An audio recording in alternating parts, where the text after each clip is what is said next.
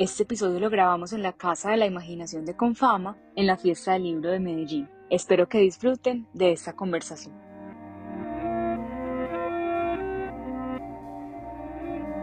Hoy estamos conversando con la escritora Mariana Matija sobre su último libro, Niña Pájaro Glaciar. El trabajo de Mariana siempre ha estado en torno a la sostenibilidad, a la ecología, a la protección de los animales, al consumo responsable. Y en este libro, que además es un libro muy bello, publicado por la editorial Rey Naranjo, ella nos muestra un poco ese paisaje interior y de su relación con la tierra y los animales. Bueno, buenas tardes, muchas gracias por estar acá en la grabación del en vivo del podcast Punto y Coma. Entonces, primero Mariana, agradecerte por aceptar esta invitación. Yo estoy feliz de estar aquí, muchas gracias por invitarme y gracias a todas las personas que sacaron el rato para estar acá con nosotras. Bueno, y en realidad esta es una excusa para hablar del nuevo libro de Mariana, este que es Niña Pájaro Glaciar, que además lo pueden encontrar en Confama, este es prestado en Confama, entonces está en las bibliotecas. Em, y además es un libro espectacular. Yo ya le he dicho varias veces a Mariana que es como un libro que reconforta el alma. O sea, uno lo lee y es como, ah, yo tenía como un poco susto de leerlo porque estos temas, y ahorita hablamos un poco de eso, como que los temas de la naturaleza, el medio ambiente, se vuelve un tema pues tortuoso. Entonces yo decía como, ay Dios, me va a encontrar en algo que de pronto lo va a hacer sufrir a uno, pero la verdad fue todo lo contrario. Y te agradezco por eso. Bueno, y quería que empezáramos hablando del amor, porque además la definición que, tú pones del amor acá es súper bonita. No sé si quieras leerla tú. Bueno, dice, yo creo que el amor funciona así. Cada vez que alguien ama a otro alguien, humano, montaña, perro, árbol, pájaro, culebra, gato, glaciar, el amor toma a ese alguien amado que está afuera y lo refleja hacia adentro del que siente el amor, creándole un paisaje interno que a medida que se enriquece con nuevos amores se va volviendo más y más amplio. Si el que siente el amor es un humano que se empeña en amar solamente a otros humanos, su paisaje interno será un espacio lleno de reflejos de humanos y vacío de reflejos de cualquier otra cosa. Si el que siente el amor es un humano que ama humanos y también ama montañas, perros, árboles, pájaros, culebras, gatos y glaciares, entonces su paisaje interno tendrá que ser mucho más grande para que quepan los reflejos de todas esas personas. Y así, sin enterarse, el humano que siente esos amores también le regala al reflejo de los glaciares un reflejo de una montaña en la que pueden apoyarse. Y a los reflejos de pájaros les regala reflejos de árboles en los que pueden anidar y así con todo lo que ama, potencialmente hasta el infinito. O sea, es como si el amor fuera coleccionista y su propósito fuera el de ayudar a nacer nuevos universos reflejados dentro de todos los seres capaces de amar. Yo quería que empezáramos por ahí porque hay algo que tú mencionas mucho en este texto, que son los paisajes internos. Em, y también cómo, cómo vamos guardando como pedacitos de la vida, como internamente, de los animales, de las plantas, de los seres con los que convivimos. Quería que empezáramos por ahí. Y en tu primer libro, que no es la idea pues hablar de este primer libro, pero pues no podía dejarlo pasar, eh, tú pones acá como algunos de mis motivos para cuidar el planeta, acá les muestro. Entonces, por ejemplo, pones las aves migratorias. Hay animales que viajan cientos de kilómetros guiándose por el sol y los campos electromagnéticos. O por ejemplo las nubes, hay agua en estado gaseoso flotando en el cielo. O los helechos, hay plantas que se reproducen usando el viento como medio de transporte. O sea, es como encontrarle como todo lo bonito a esos seres y plasmarlo además en un libro. Si quieres, arranquemos por ahí también como por qué escribiste este libro, que yo creo que ese tema del amor es un buen inicio para hablar del libro. Vale, me encanta que ese sea el tema, porque pues también conectándolo con lo que veníamos conversando antes para quienes nos estaban acompañando en la presentación del libro, eh, estábamos hablando de cómo en este momento creo que todo lo que hacemos los humanos está atravesado por la pregunta de cuál es la casa o de qué es lo que sentimos en torno a dejar la casa, ¿cierto? Entendiendo la casa como una cosa mucho más amplia que un edificio, pues o cuatro paredes dentro de las que uno vive, sino la sensación de estar en casa y con el amor pasa igual, ¿cierto? Como que el amor atraviesa absolutamente todo lo que hacemos. em, y todas las cosas que escribimos los humanos y los bailes y las canciones, como que siempre hay una pregunta sobre el amor, pero sobre el amor en su sentido más amplio, que dentro de el pensamiento dominante que caracteriza este sistema, nos hemos acostumbrado mucho a que cuando escuchamos la palabra amor la asociamos a una manifestación muy específica y pues a mi parecer también muy reducida del amor, que es el amor de pareja dentro de la lógica del amor romántico. Eh, como si todo lo demás no fuera amor, ¿cierto? Como el amor es lo que se experimenta en una pareja que tiene estas y estas características y lo otro, no sé, le podemos decir amistad, familia no sé qué, hay otros nombres, como si, o sea, como muy, muy reducido de eso que consideramos la definición del amor y a mí me interesa ampliar esa definición y liberarla tanto como sea posible y reconocer que en mis relaciones con otros seres siempre está presente el amor, ¿cierto? En mi relación con otros humanos, ¿cierto? No solamente con mi pareja, sino que en mi relación con mis amigas siempre está el amor, en mi relación con mi familia biológica siempre está el amor, en mi relación con los animales con los que convivo siempre está el amor, con las plantas, eh, con los alimentos que consumo todos los días está esa relación también atravesada por el amor. Y, mm, y entonces me interesa explorar eso, eh, como lo digo ahí en ese párrafo del libro, como, como el amor como coleccionista, ¿cierto? Como una,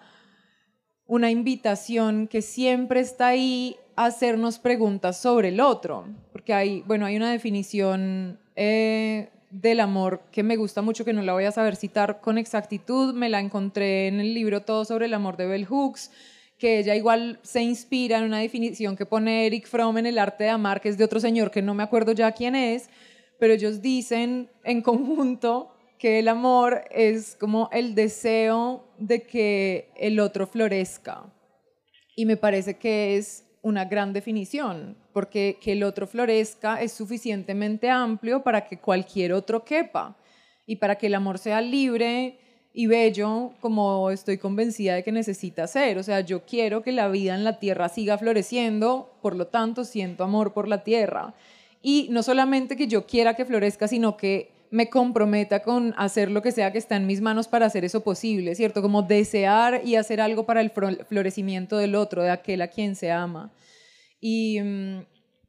y siento que eso es algo que nos hace mucha falta, no amar, sino entender el amor en ese sentido más amplio. O sea, yo también estoy en este momento de mi vida convencida de que todos nacemos con un impulso natural hacia el cuidado y hacia el deseo de que la vida de los otros florezca y más bien la dificultad con la que nos enfrentamos en este momento no es que carezcamos de amor o que carezcamos del deseo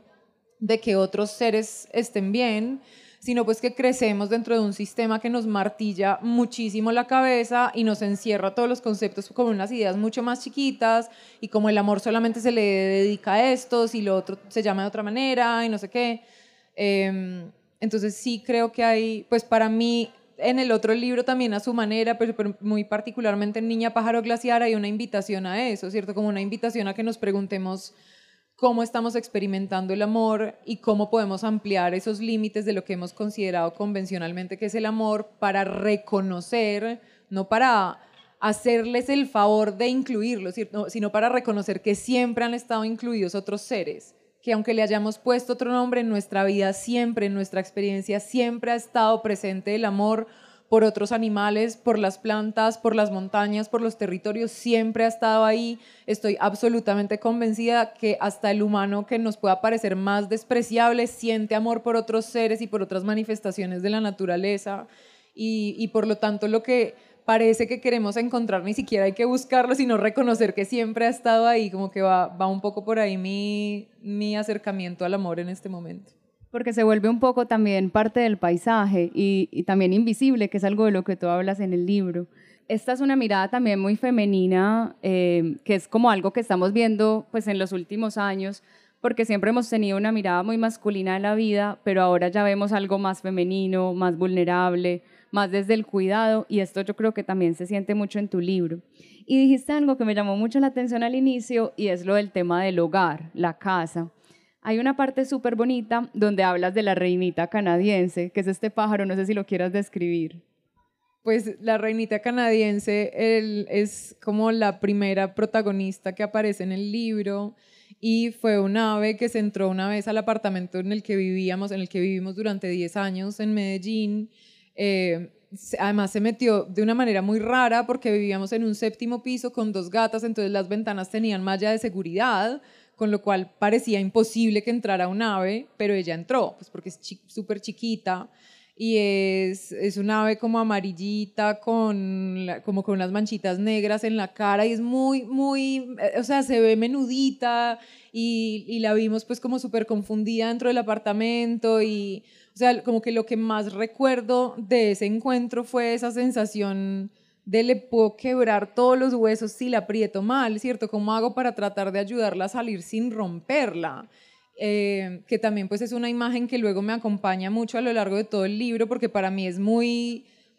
o sea, se me volvió como una reflexión muy simbólica en torno a todo lo que quiero hacer en la vida, que es aprender a cuidar, pero uno cómo hace para cuidar sin meterse en donde no se tiene que meter, ¿cierto? Como que el cuidado siempre es una pregunta y, y también de nuevo, dentro del tipo de pensamiento que nos caracteriza como civilización, muchas veces hemos asociado el cuidado como algo que llega y se impone con unos términos específicos, como así es como se cuida y yo vengo a hacerles el favor de cuidarlos de esta manera. Cuando de pronto terminamos es como, como se dice, como borrando con el codo lo que estábamos tratando de hacer con la mano, ¿cierto? Quebrando los huesos que no queríamos quebrar. Em, entonces sí, como que mi descripción de la reinita es más esa sensación y como todas las preguntas que me trajo y que me siguen acompañando con ese súper improbable encuentro, pues que yo no entiendo ya cómo logró meterse y como que era lo que estaba buscando cuando entró ahí, pues que sigue siendo un gran regalo pensar en ese encuentro. Además que la reinita canadiense solo está en una época del año, porque precisamente es una ave migratoria y para eso iba, es una ave migratoria que viaja pues por pues de Canadá. Muchísimos kilómetros desde Canadá, o sea, imagínense, a uno lo ponen a viajar desde Canadá y se maluquea montándose en un avión, o sea, ya está volando con sus propias alas. Y está buscando su hogar y su casa como por un magnetismo de la tierra, como por algo indescriptible, pues o que no alcanzamos a imaginar. Entonces tú escribes esto muy bonito. Migrar se siente muy raro. Me pregunto cómo hace la reinita canadiense para saber cuál es su casa. Su casa es Canadá, porque nació allá, o su casa es el trópico, porque es ahí donde elige pasar la mayor parte de su tiempo, o su casa es el camino entre esos dos lugares, o su casa es la sensación que le genera en el cuerpo la señal magnética de la Tierra que le dice cómo seguir ese camino, o su casa es la Tierra que hace posible esa señal y ese camino. Si la reinita siempre sabe dónde está, entonces sabe siempre quién es. Se pierde a veces la reinita, qué tan grande es la sensación de casa que cabe en ese cuerpo tan chiquito, ¿Qué tan grande puede ser el vacío que deja cuando siente que ya no está?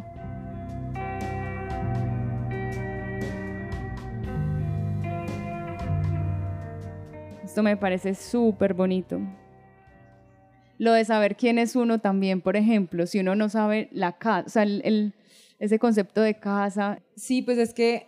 o sea, como que ahí está el tema de la casa y de la identidad también, que para mí se ha vuelto, hace poquito ya no recuerdo dónde fue, ah, bueno, fue hace poco en, otra conversación en torno al libro que creo que salió esta pregunta en torno a la identidad, eh, que para mí también en el libro lo exploro y en los últimos años se ha vuelto algo, se ha vuelto una pregunta muy protagónica en mi cotidianidad, que es quién soy con respecto a dónde estoy, porque también hemos tenido eh, bueno, y acá voy a hacer una nota al pie para no tenerlo que repetir cada vez, y es que, o sea, tenemos un hábito de hablar de toda la humanidad, ¿cierto? Decimos, ¿cómo es que los humanos esto, los humanos lo otro? Y yo les invito a que eh, nos tomemos una pausa y reconozcamos que cuando queremos hablar de los humanos, por lo general no vamos a hablar de toda la humanidad en toda su historia como especie, sino que vamos a hablar de un grupo específico y esos matices son súper importantes porque tendemos a hacer unas afirmaciones muy aplanadoras, como es que la relación de los humanos con la naturaleza es horrible. No, la relación de algunos humanos en particular en un momento particular de la historia es problemática por esto y lo otro y no es problemática siempre y eso no marca todo el comportamiento de toda la especie a lo largo de toda su historia y eso es muy importante que lo reconozcamos, que no reduzcamos la historia de nuestra especie que tiene miles y miles y miles de años a los 200 últimos años o a los 500 últimos años, que son un parpadeo menos que eso en la historia de la vida en la Tierra. Entonces, dicho eso, lo que suele caracterizar al pensamiento que tenemos como civilización, que no como especie, es que somos individuos con unos bordes muy definidos, ¿cierto? Como que somos unos individuos con una identidad muy fija y nos casamos mucho con una sensación de identidad y nos enamoramos mucho de ciertas manifestaciones de nuestra identidad, incluso de aquellas que parecen que no nos gustan, nos reafirmamos una y otra vez que es que nosotros somos el tipo de persona que esto, somos el tipo de persona que lo otro, entonces como que nos hacemos una idea de quiénes somos que por lo general está muy separada de nuestra relación con el territorio y de nuestra relación con otros seres y suele estar muy asociada a cosas muy abstractas como el nombre de una ciudad o el himno de una ciudad o la bandera de una región Em, que le dicen a uno cosas, sí, pero no son el territorio, ¿cierto? Una, una bandera de un lugar no, o sea, a mí la bandera de Medellín no me dice nada sobre la sensación que tengo en el cuerpo cuando estoy aquí, en la relación que tengo con los árboles, con la temperatura, con la altura sobre el nivel del mar, con, en fin. Em, y con este tema de saber uno quién es, con respecto a saber quién es su casa, pues también es una pregunta que tengo muy presente porque yo creo que parte de la razón por la que estamos tan confundidos como civilización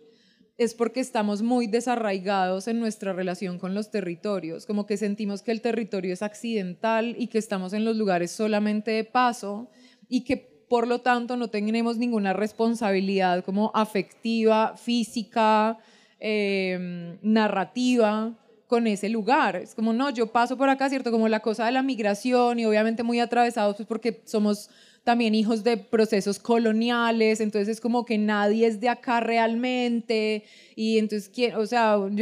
que los ancestros son de no sé dónde, ¿cierto? Como una cosa muy regada, como si la relación con el territorio fuera,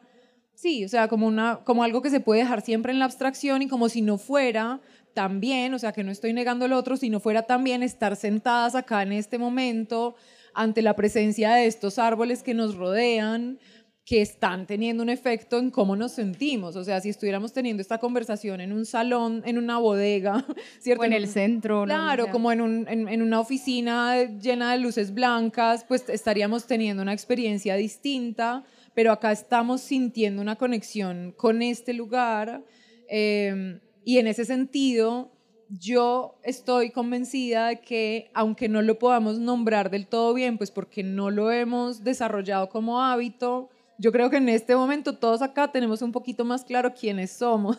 con respecto a otro lugar, en el sentido en el que estamos experimentando unas relaciones que van más allá de lo humano, ¿cierto? Estamos ante la presencia de otros seres que nos están dando un mapa de quiénes hemos sido históricamente, porque es que históricamente nosotros no hemos sido seres que viven dentro de un edificio y que se eh, preguntan solamente sobre qué se van a poner o qué van a decir en la reunión o qué sé yo, sino que nuestra historia, ahí sí como especie a lo largo de miles y miles de años, ha sido la de un animal fascinado ante la existencia de otros seres, lleno de preguntas y del deseo de encontrarse con otros seres. Em,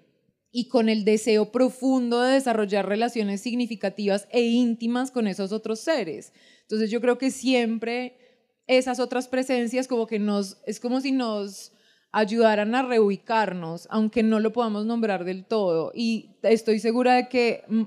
no me atrevería a decir que todas las personas aquí presentes, pero voy a ser menos ambiciosa y voy a decir que muchas, y luego ya ustedes eh, reflexionarán al respecto,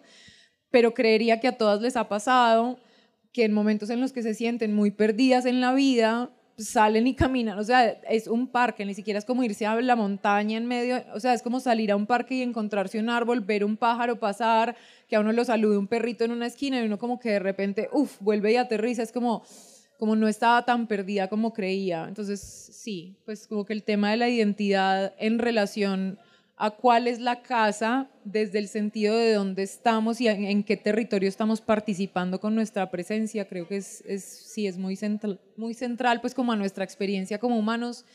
en este momento de la historia y muy central a mi búsqueda pues y a mis preguntas en torno a estos temas. Y además algo que pasa con lo que estás diciendo es que a veces estamos como dormidos. Siento yo como que uno a veces está tan metido en su mundo, en sus tareas del día a día, en la oficina, en la luz blanca, en lo que sea, que no nos damos cuenta que el mundo está cambiando, está cambiando muy rápido y que muchos seres o, muchas cosas que antes teníamos y nos acompañaban o que estaban ahí ya no están. Entonces, por ejemplo, em, no sé, por ejemplo, yo, yo hablaba de tu libro con mi mamá y que mi mamá trabaja acá en el Jardín Botánico, está acá, y decíamos como, es que ya no hay petirrojos, porque tú pones acá, es que ya el petirrojo no está en la ciudad. Y mi mamá era como que yo no me he dado cuenta, y empezó a ver, sí, yo, yo hace rato ya no veo el petirrojo. Pero también llegaron otros seres, como el ibis, por ejemplo, que pues no estaba acá. Entonces es también como, como esa, nos despertamos un poquito y tenemos esa presencia. Por ejemplo, yo viví muchos años, como 10 años en Bogotá, y cuando me devolví a vivir a Medellín, esa primera noche que dormí acá y me desperté y sentí los pajaritos. Yo decía, es que uno, siente, uno escucha los, en Bogotá uno se despierta y no escucha los pájaros. Es que en Medellín eso pasa. Entonces, como, sí, como no es estar conectado, como conectado con el cuerpo, con, con, esas, con lo que decíamos al principio, como eso que uno va como nutriendo, ese ser interior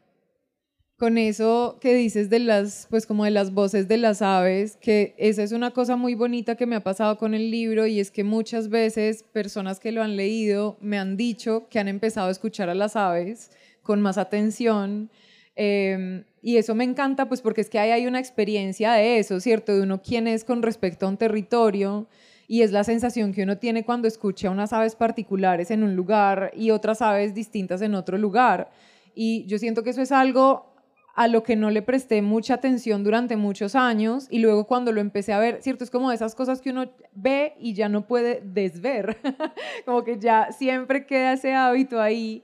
y es muy lindo porque, eh, pues como en los movimientos que he tenido por, no sé, porque voy a visitar a alguien o porque me invitan a algo alrededor del libro, me despierto en un lugar distinto y escuchar las aves muy atentamente y como ser muy consciente de cómo hay unas presencias distintas que hacen que ya el día sea distinto. O sea, porque es que un día no puede ser igual y no estoy diciendo mejor o peor, son días completamente distintos cuando empiezan con el canto de los bichofues, que cuando empiezan con el canto de los afrecheros, que cuando empiezan con los cantos de los zanates, que cuando empiezan con los cantos de los periquitos o de las guacharacas o qué sé yo. Entonces hay una experiencia distinta del tiempo, del espacio, del cuerpo, eh, y eso es todo ante la presencia de otro ser y también abrir los ojos y ver por la ventana, no sé, al momento de abrir la ventana, quien tiene blackout, cortinas, lo que sea, o sea, encontrarse afuera con la mirada, por así decirlo, de otro edificio, ¿cierto? Como otras ventanas que miran a la propia ventana o con una presencia de un árbol o con una montaña al fondo, ya son experiencias completamente distintas. Y una cosa que quería decir con respecto a algo que mencionaste al principio con el tema como de estar un poco dormidos, es que la pues que hay, hay algo también que ha estado muy presente en mis preguntas, en mis búsquedas y en las conversaciones que se tejen en torno a esto siempre que tengo la oportunidad de encontrarme con otras personas y es en torno al dolor de enfrentarse a estos temas, ¿cierto? Que tú lo comentabas como el miedo de acercarte al libro pensando como, uy, esto de pronto va a ser difícil y mm, me parece que es súper comprensible yo misma tengo, por supuesto, el hábito de huir del dolor. Yo creo que eso es un hábito, por un lado, natural, como animales que somos, pues no nos gusta que nos duelan cosas, ¿cierto? El dolor pues no es placentero, ¿cierto? Llega un, un punto en el que ya es como, uy, esto ya mucho.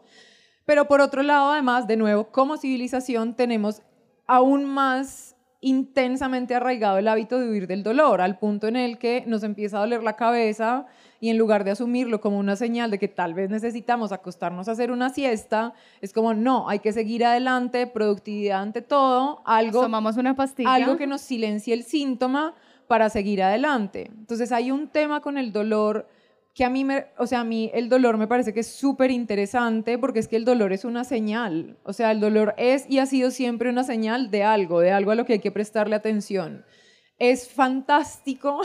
agradezco un montón que haya humanos que hayan desarrollado métodos para que no sintamos dolor, como por ejemplo la anestesia, o sea, si a mí me tienen que cortar la piel para, no sé, sacarme el apéndice o no sé, cuando me sacaron las cordales, uff, o sea, bendita la anestesia, horror esa experiencia sin anestesia, pero luego la anestesia lo que hace también es que nos la, la convertimos en una manera de existir, ¿cierto? Nos, nos acostumbramos tanto a escaparle al dolor que nos acostumbramos a vivir más o menos anestesiados ante todo. Y el asunto con la anestesia es que no es selectiva, o sea, uno deja de sentir el dolor, pero deja de sentir también el placer, o sea, uno deja de sentir. Y la anestesia a la que estamos sometiéndonos a nosotros mismos y unos a otros, pues no es del mismo tipo de la que, con la que a uno le sacan las cordales, pero sí es el tipo de anestesia que hace que nos relacionemos de una manera radicalmente distinta con el mundo, porque estamos todo el tiempo huyéndole al dolor al punto en el que terminamos bloqueándonos del disfrute también de la belleza de lo que existe, de la belleza del encuentro con otros humanos, con otros animales, porque siempre estamos como con esta reacción preventiva ante el dolor que finalmente nos, nos termina alejando de todo. Entonces quería traer eso también como invitación a hacer un ejercicio de volvernos a amigar y acompañarnos unos a otros, como a estar un poco más cómodos ante el dolor, a reconocer esa presencia como un mensaje súper importante y revelador que también hay que escuchar. O sea, pensemos en la imagen de quien apoya una mano en una hornilla caliente y en la importancia de ese dolor para saber que hay que retirar la mano. Entonces, cómo colectivamente estamos enfrentando los dolores que se nos están poniendo en la piel y lo que estamos haciendo es decir como no está pasando nada, no está pasando nada. Entonces, sí, como que me interesa dejar esa invitación ahí, como que pensemos en la anestesia y en cómo nos desconecta del dolor, pero también del placer y de la dicha. Y yo creo que algo que, que pueda ayudar al dolor y que yo encontré en tu libro es también la conversación. Pues puede que yo al leerlo no estaba hablando contigo, pero, pero sentir cuando uno habla con el otro o cuando uno puede tener una conversación, como que eso aliviana mucho también. Pero ahí está la pregunta triste y es, ¿qué va a pasar cuando de pronto ya no podamos tener esa conversación? Por ejemplo, los pájaros que tienen que subir el tono de voz cuando hay mucho ruido para poderse comunicar, ¿qué va a pasar cuando ya ni siquiera nos escuchemos? O tú decías también en el libro cuando cae la lluvia, pero que el caer la lluvia se mezcla con el sonido de los carros o de la ciudad, ¿qué va a pasar cuando ya no exista esa conversación? Pero bueno, hablemos un poco de las palabras. A mí me gusta mucho cómo nombras tú, por ejemplo, los pájaros o los glaciares, que eh, también en los frailejones. Em, y me gustó mucho una escena que pones en el libro, no sé si no la quieras contar, que fue ese regalo que te dio tu papá y que tú mira, empezaste a mirar de dónde venían las raíces de las palabras. Bueno, cuando estaba chiquita, yo no me acuerdo realmente qué edad tenía, pero sí recuerdo que estaba muy chiquita. Y mi papá me regaló un diccionario etimológico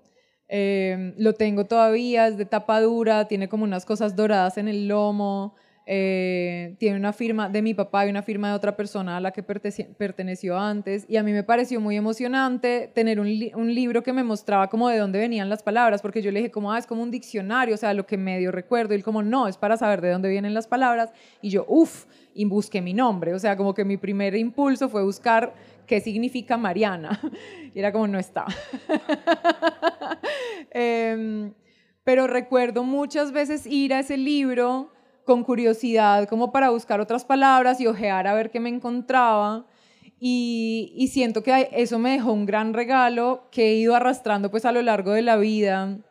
Y ahora tengo mucho el hábito que hay ciertas palabras que, no sé, de la nada me quedo pensando. Por ejemplo, la, última que recuerdo no fue hace, creo que fue el año pasado, estaba pensando en corazón y luego, no, como que dije algo de coraza y yo ve coraza es como parecido a corazón. Hay una página que es de cosas etimológicas en la web que se llama Etimologías de Chile, muy recomendada.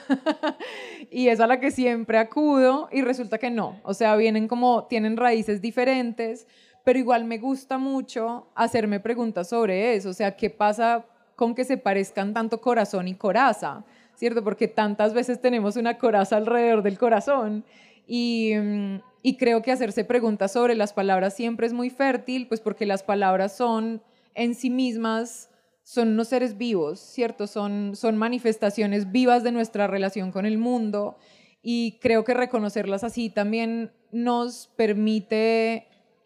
ver mucha más de la riqueza que hay en el lenguaje verbal, ¿cierto? Que no es el único lenguaje, creo que también hay que hacer explícito eso, que hay muchos otros lenguajes, el verbal es solamente uno de ellos y el verbal es una cosa y otra cosa es la escritura alfabética que se deriva del lenguaje verbal.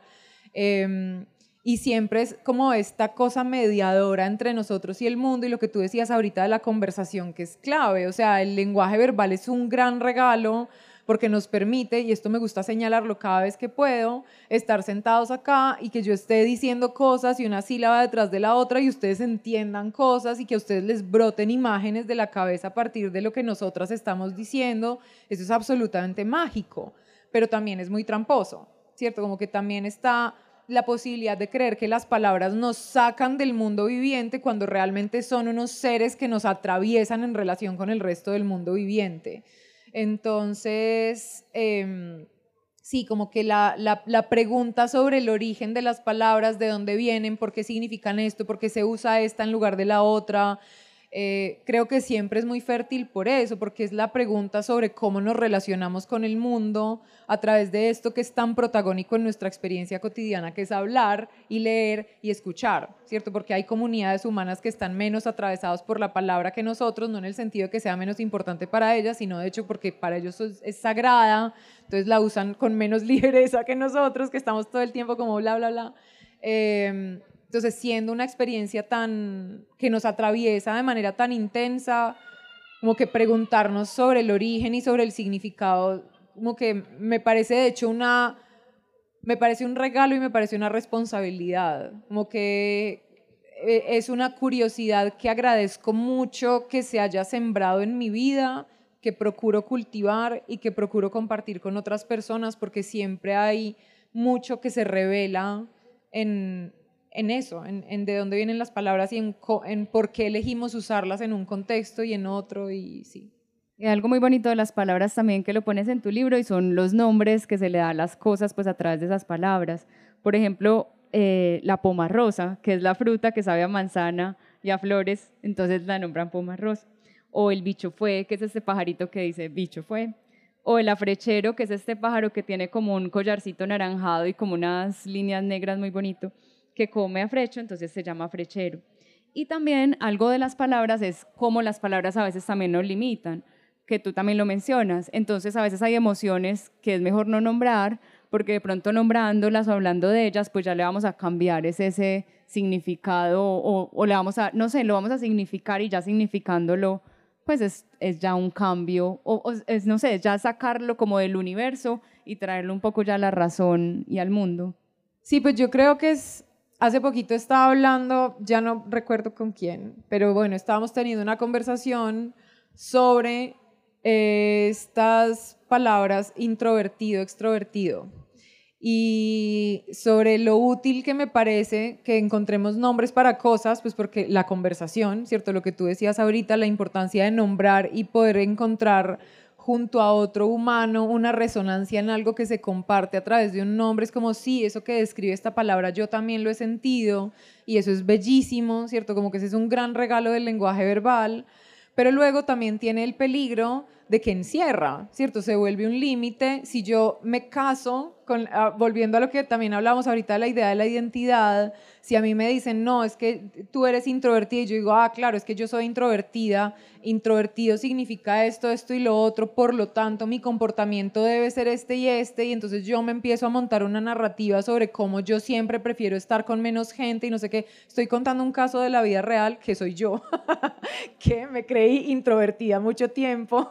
eh, y que luego, pues la vida siendo preciosa como es, pues me, me zarandeó amorosamente para mostrarme que tal vez no y que tal vez no no significa, ah, entonces soy extrovertida, sino, ah, entonces tal vez ninguna de las dos definiciones es suficiente y la palabra llega a un límite en el que se le agota la utilidad, ¿cierto? Que es eso, o sea, no es como que el tema no es la pelea con la palabra, sino el reconocimiento de que llega un momento en el que su utilidad se agota. Ahí llega un momento en el que la experiencia ya necesita pasar por algo que no cabe en el lenguaje verbal y esto de nuevo creo que todas las personas que nos escuchan lo habrán experimentado en algún momento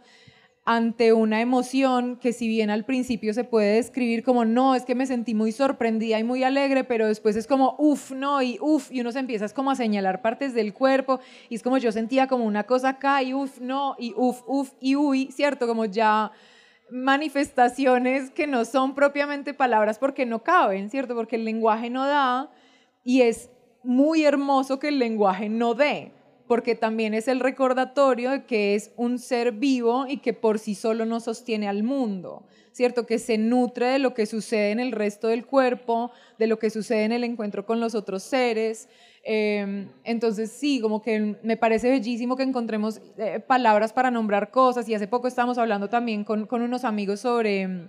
estos neologismos o palabras que aparecen nuevas en, como para nombrar cosas que antes no tenían nombre, por ejemplo la solastalgia, eh, que es un término que acuñó, ya no estoy segura, creo que fue Richard Louv, em, y que se refiere a la sensación de ausencia y de pérdida ante algo que todavía no ha desaparecido, ¿cierto? Es como la nostalgia por aquello que todavía está, pero que uno sabe que no va a estar,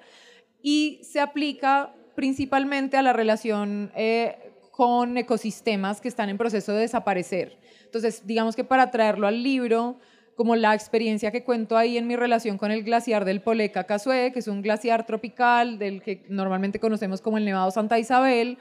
que está en proceso de extinción, es el primero que se supone que va a desaparecer y todavía está ahí. O sea, yo fui en 2019, lo vi y la experiencia fue solastalgia, pues porque ahí estaba el glaciar, pero yo ya tenía toda la información que me decía que acá no va a volver a estar, o sea, no, no es mucho el tiempo que le queda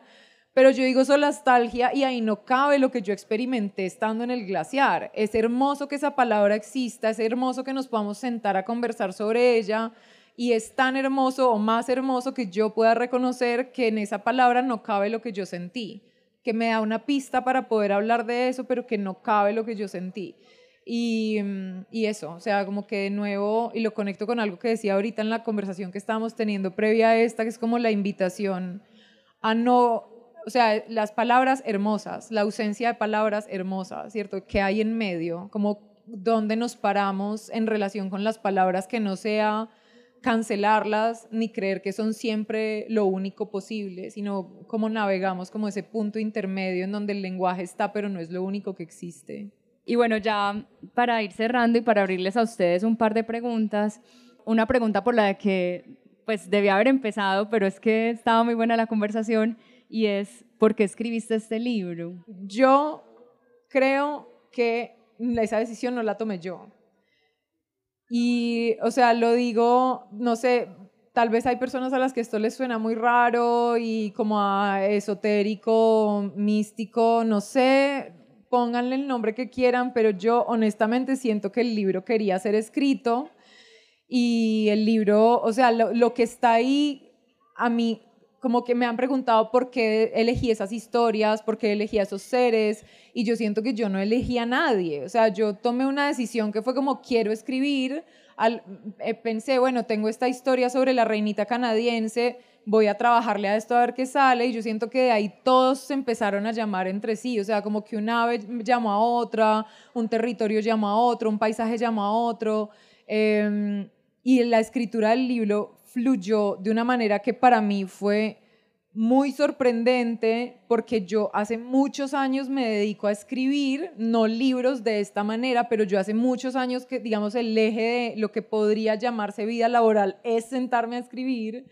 y a mí nunca me había fluido la escritura como me fluyó escribiendo ese libro. O sea, yo me sentaba y sentía como si las manos me las estuviera manejando como un, alguien de una marioneta, como tac, tac, y yo era viéndome a mí misma escribir, es como, ¿qué es esto? ¿Esto dónde está saliendo? Yo no sabía que yo tenía todo esto adentro. Em,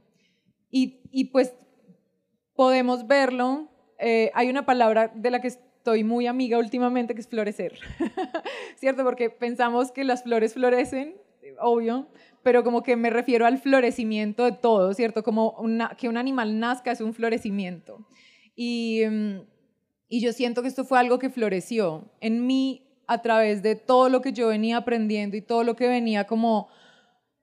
arrastrando y cargando en todo el mejor sentido de la palabra arrastrar y cargar, que creo que pueden sonar eh, no tan amigables, pero lo digo desde, desde el sentido como más acogedor, arrastrando y cargando en mi cuerpo a lo largo de toda mi vida, como todos los encuentros con estos seres, todas esas presencias de otros animales, de montañas, de lagunas, de páramos, de frailejones, como que llegó un momento en el que me pidieron como, bueno, listo, ¿cuál es la historia que vamos a contar? Pues porque finalmente volviendo a la importancia y a, la belleza del lenguaje verbal, pues somos animales que nos contamos historias, ¿cierto? Eso ha, marcado también nuestra historia como especie, eh, no necesariamente en la forma de libros, eso es mucho más reciente, escritura alfabética y todo eso, pero antes de eso la tradición oral siempre ha estado Las ahí. historias. Las historias, exacto. Entonces yo siento que es una historia que me pidió salir, ¿cierto? Que era como, me pidió salir también para que yo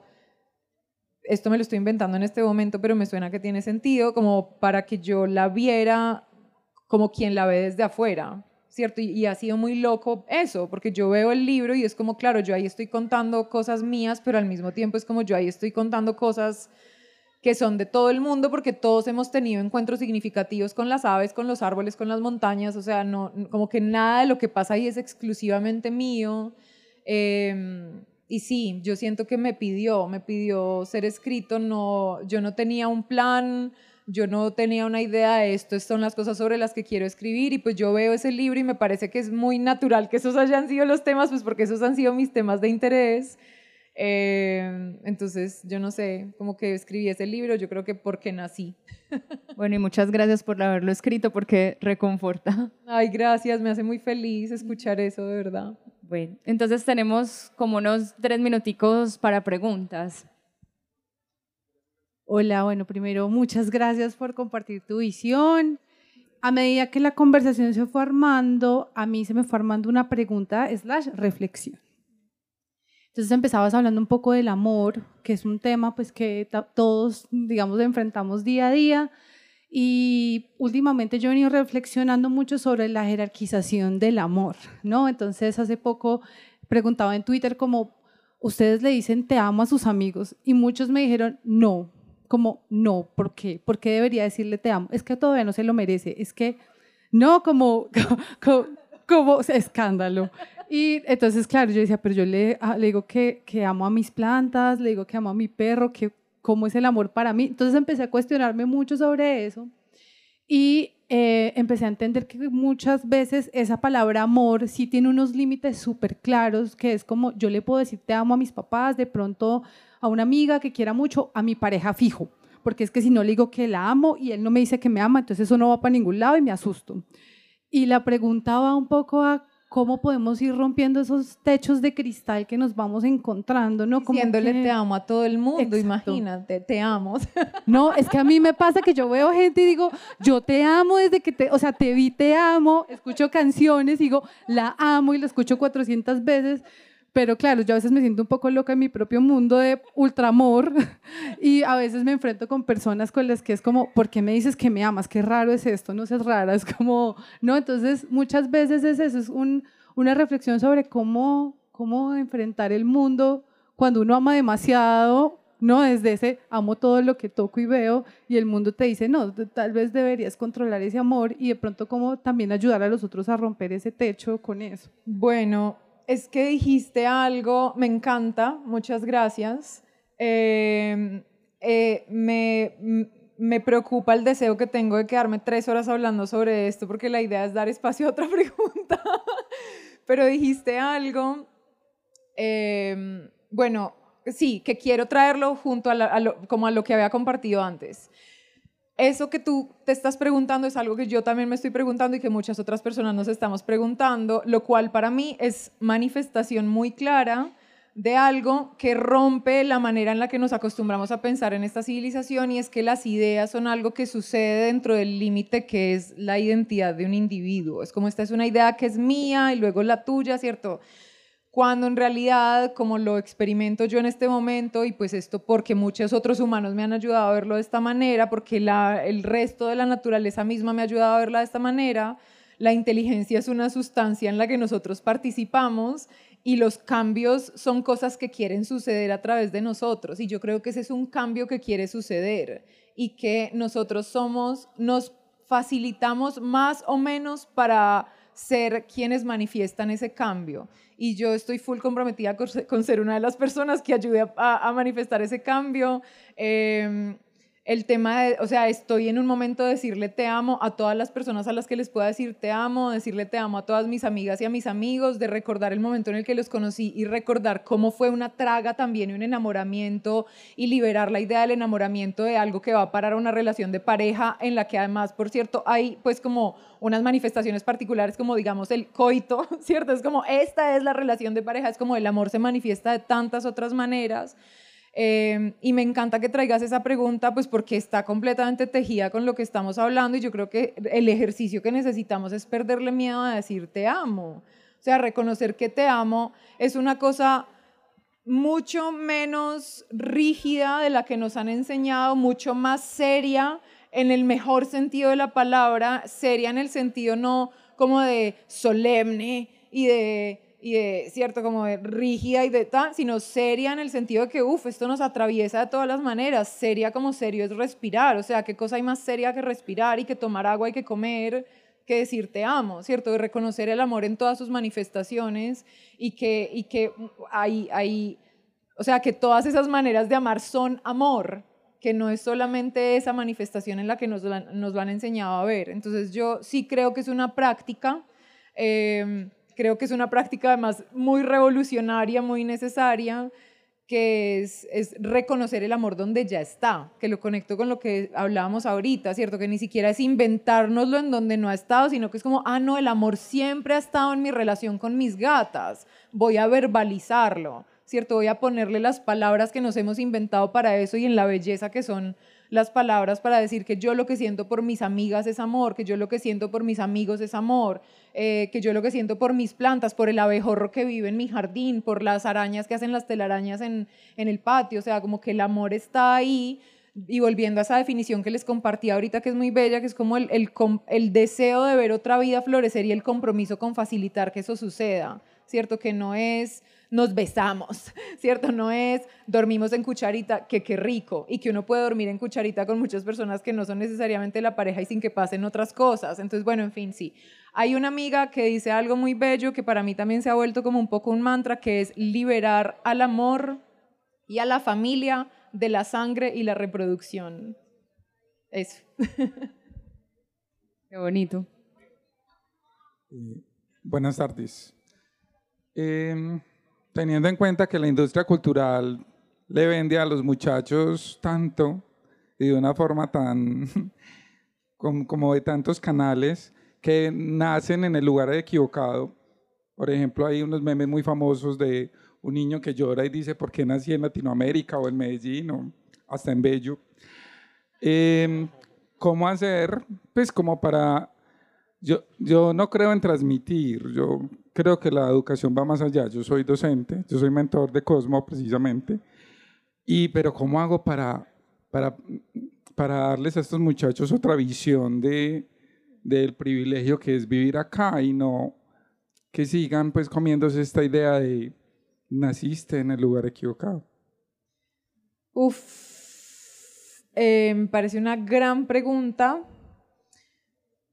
para la que voy a tratar de elaborar una respuesta suficientemente satisfactoria. Em, estoy muy de acuerdo en lo que dices, pues con lo de, de, la idea de transmitir, que yo creo que eso también se deriva muy naturalmente del pensamiento que caracteriza esta civilización, que nos caracteriza como civilización una mirada mecanicista del mundo, ¿cierto? Es como el mundo es una máquina, la naturaleza es una máquina, los otros seres son una máquina y los procesos son mecánicos. Y entonces, bajo esa lógica, una persona que está recibiendo un proceso educativo, ¿cierto? Es receptora, porque además es una cosa como unilateral, es un lugar en el que se mete una materia prima y al otro lado salen tornillos, ¿cierto? Eso sale de esta mirada mecanicista y eso es como esa lógica del transmitir. Si lo pensamos desde donde considero yo que es necesario que veamos todo, que es desde una lógica de lo vivo, ¿cierto? Reconocer que todo lo que hemos aprendido a ver como una máquina está vivo eh, y que los procesos entre seres son seres vivientes en sí mismos y procesos vivos, pues entonces yo creo que necesariamente reconocemos que la educación no es algo que pasa de una persona a otra, sino que algo que sucede en todas las relaciones. Además, no solamente entre humanos, como que uno puede poner un contexto en el que la educación está sucediendo muy... Eh, mm, se me fue la palabra, eh, intencionalmente, pero uno todo el tiempo está participando en procesos educativos no tan intencionales. Y, mm, y yo creo que ahí es donde está pasando todo lo más importante, tal vez, no que lo otro no lo sea, ¿cierto? Lo otro es muy importante en el sentido en el que también como se volvió una cosa de producción masiva y nos acostumbramos a que la educación es esta cosa unilateral en donde nos embuten una materia prima en la que al otro lado salen tornillos, también de nuevo es reconocer en dónde está sucediendo los procesos educativos en los que nosotros también estamos inmersos, ¿cierto? Nuestra conversación con otros humanos por fuera de las aulas o por fuera de esos contextos convencionalmente considerados educativos y en nuestra relación con otros seres. Y, y, creo que dentro de eso pues también está reconocer la complejidad del mundo y es que sin importar cuánto uno se esfuerce porque en un contexto intencionalmente educativo la conversación vaya por unas líneas particulares, cada persona está recibiendo un montón de influencias que están absolutamente por fuera del control de uno, absolutamente por fuera del control. Em, con lo cual, creo que tal vez lo más importante no es, no que no lo sea, no sea importante, pero tal vez no es lo más importante, qué es lo que nos estamos diciendo sino cuál es el tipo de educación que estamos posibilitando en general. Y con eso vuelvo a la idea de lo mecánico versus lo vivo. Entonces, como que en la medida en la que nos comprometemos con, una, con cultivar una práctica cotidiana en la que reconozcamos la educación en la que estamos participando y la reconozcamos como proceso vivo, pues nos damos cuenta de que va más allá del meme que le llegó a alguien y de cómo estamos es todo el tiempo en esa conversación. O sea, para ponerte un ejemplo, esto siento que para mí está siendo profundamente educativo porque esta pregunta que me dejas pues me va a quedar por mucho tiempo resonando y se va a estar nutriendo con otro montón de cosas que me dicen otras personas, al igual que la pregunta que me hiciste tú. Y, creo que ahí está, pues como en el tema de reconocerlo como proceso vivo y como proceso vivo pues van a aparecer un montón de cosas que no están dentro del control de uno que, para las que yo no sé si hay una respuesta particular, como por eso decía que voy a tratar de hacer una respuesta suficientemente satisfactoria, porque no sé si hay una única respuesta, pero sí, como a lo que voy de fondo y para hacer síntesis, creo que esa transformación de, lo de la visión mecanicista a la visión de lo vivo es lo que necesitamos que atraviese todas nuestras preguntas. ¿Cómo lo que sea que nos estemos preguntando, ¿cómo hago para dejar de ver esto como si fuera una máquina? ¿Cómo hago para empezar a verlo como un proceso viviente? ¿Cómo hago para empezar a verlo como si fuera un animal, como si fuera un ecosistema? Y creo que ahí hay muchas más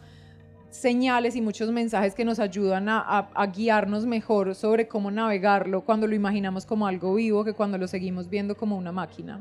Bueno, Mariana, muchísimas gracias por esta conversación y gracias a ustedes por estar acá en la grabación del podcast Punto y Coma en vivo. Muchas gracias por la invitación y a ustedes por estar acá.